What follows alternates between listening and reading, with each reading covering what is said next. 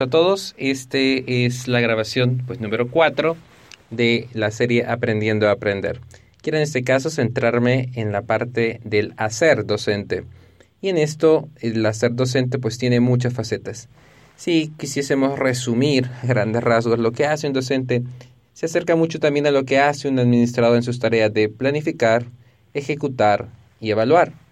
Y en este caso, la planificación de la clase, de lo que se tratará es de tener unos objetivos o competencias claras, tener los, las evidencias concretas de qué es lo que deberán hacer y alinear las estrategias didácticas para que así pueda lograr el objetivo y las evidencias puedan ser la prueba, lo que me permitan visibilizar si realmente los alumnos han aprendido lo que quería que aprendieran.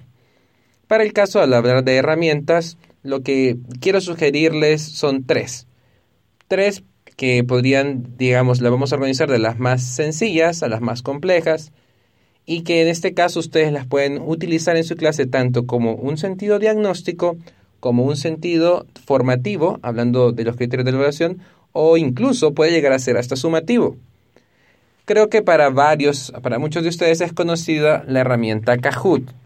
Kahoot creo que es interesante en cuanto puede servir para un diagnóstico, como habíamos mencionado, y que es bastante más conocida. Tiene la parte, tiene este componente de gamificación o lo, este componente lúdico que atrae mucho a los alumnos y de entrada como que engancha para que ellos puedan probar su conocimiento sea de manera individual o grupal. En general, los requisitos para poder, utilizar estas herramientas siempre es contar con una conexión estable a Internet y contar con algún dispositivo con acceso a Internet. En algunos casos estas tienen apps, pero no es necesario porque pueden usar la versión web yendo al sitio que les dejaré en el detalle de los comentarios.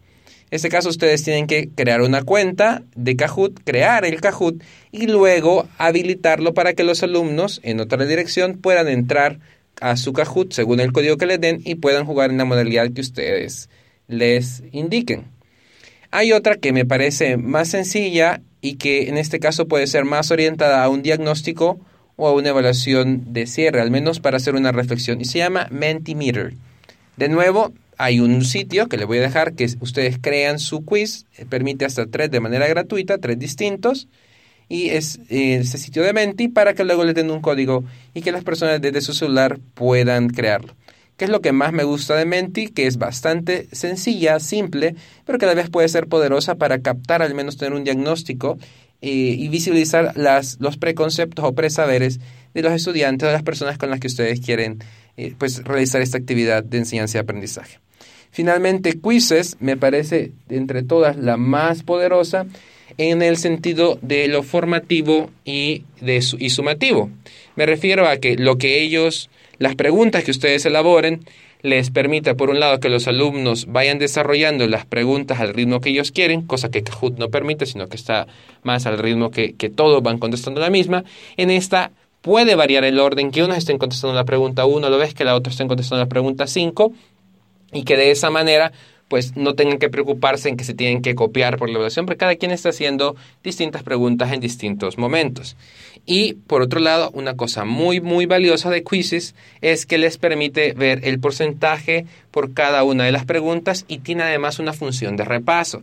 Es decir, que los alumnos pueden ver en las que fallaron y de ese modo ustedes pueden centrarse en poder reorientar el, el aprendizaje o las clases en los aspectos que tienen que mejorar.